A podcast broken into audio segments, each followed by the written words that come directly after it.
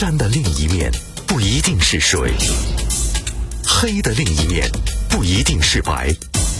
世界多元，换一面再看。继续马青观察，今年两会上，民进中央提案关注的是县域普通高中的发展。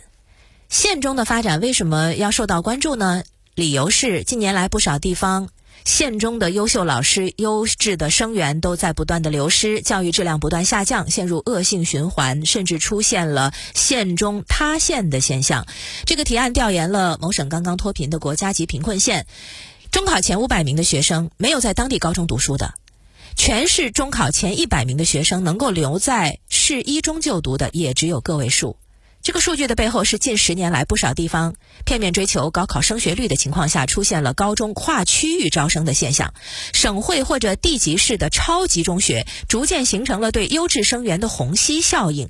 以前呢是鸡窝里飞出金凤凰，现在呢是鸡窝里留不住金凤凰。所以呢，也有这个政协会议的提案，就建议说严禁高中学校跨。规定区域招生，简单的说就是禁止县里的初中生到市里或者同省的其他地区去读更好的高中。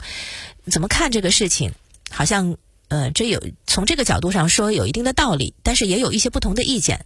我们先来看一个专栏文章，说不必拯救县域中学的这个观点啊。文章说，拯救县中。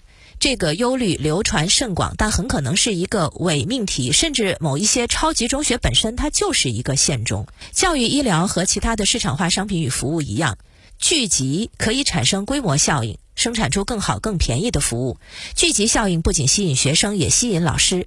大城市优秀的老师获得的回报会更大。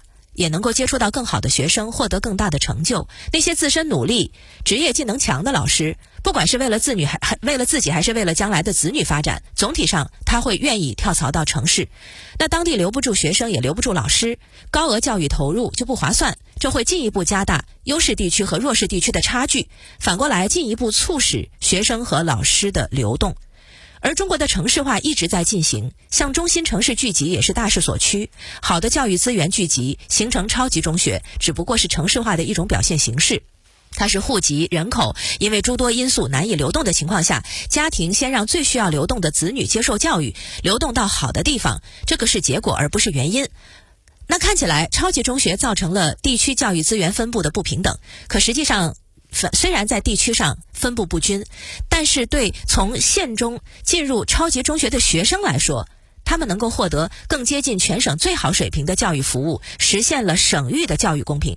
一个从县县里来的好学生，他可能会挤掉一个不如他的城市学生，进入这个省最好的高中或者某个超级中学。这其实是不利于原来在城市里头的差一点的学生，但是有利于原来在县里读书的好学生。从公平性的角度说，以能力论资格，好像也是合理的。那反过来，如果实行行政限制，就是限制。考生跨区域升到更好的高中，实质上呢，就是把高考户籍的限制放在了县一级来进行，提前到了初中升高中的这个阶段就进行。那么学生就不能在省内进行流动，就不能自我救济，选择更好的学校，不能去省城去上更好的学校，也不能去邻县上更好的学校。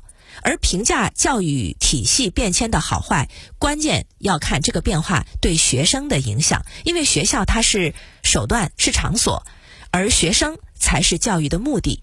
如何让原本在县域中学读书的学生享受更好的教育资源，这个是要考虑和思考的。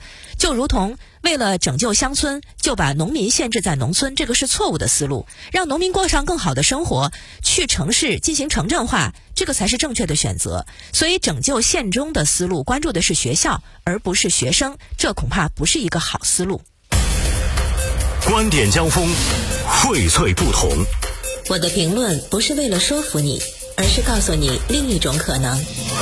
马清观察，国外的一篇评论呢说，怎么来看这个事情？怎么来解决这个问题啊？就是为了解决跨区域生源流失的问题，多地教育部门出台不允许生源异地就读的政策，但往往收效甚微。首先，各级政府限定的关于跨区域招生的规定，往往局限在当地，那对于大城市高中跨区域招生行为的约束力不强。其次，很多学校学生家长抱着一种“你有张良计，我有过桥梯”的心态，无论如何都要去大城市的高中就读，教育资源聚集到大城市难以下沉，这个是背后的根本问题。